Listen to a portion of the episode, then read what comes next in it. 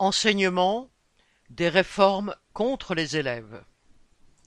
Mardi six février, les enseignants étaient à nouveau appelés à la grève contre les réformes en cours et le blocage des salaires.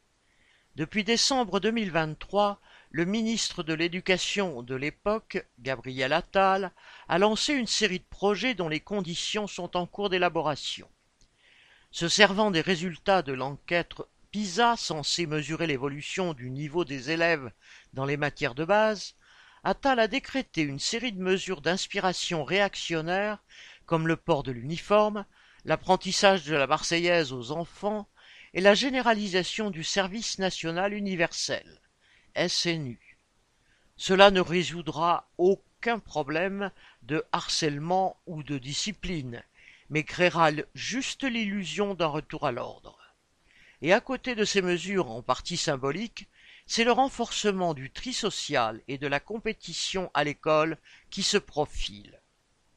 Pour le primaire, l'ex-ministre a défini des méthodes d'apprentissage.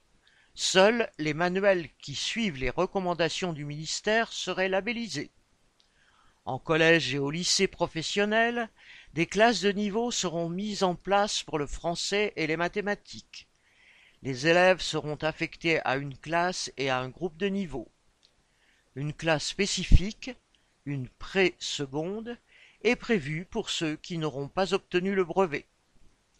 Si, en décembre, le ministre annonçait des efforts budgétaires, aujourd'hui la réforme se construit en réduisant toutes les heures possibles pour l'appliquer à moyens constants. Ainsi, une heure est récupérée sur la sixième.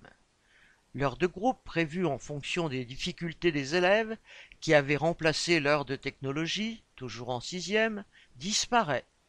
L'augmentation des heures consacrées à l'éducation civique et morale se fait au détriment de celles d'histoire et géographie. Ainsi, tout est en trompe-l'œil, et ce qui est annoncé comme un progrès est en fait une dégradation. Il n'est même pas prévu de limiter à quinze les groupes de niveau qui, selon les choix des établissements, pourront en regrouper plus de vingt. Outre la complexité du système mis en place et les multiples difficultés pratiques, ces méthodes rencontrent l'opposition du personnel d'éducation et parfois des jeunes eux-mêmes. Elles aboutiront à parquer les élèves dans un statut d'élève en difficulté, même s'il est prévu qu'ils puissent changer de groupe en cours d'année. L'ensemble de ces mesures va amplifier encore l'élitisme du système scolaire en renforçant le tri des élèves. Elles permettront de consacrer moins d'argent à l'école publique. Mais les ministres successifs savent présenter une régression comme un progrès au nom de la réussite des jeunes. Inès Rabat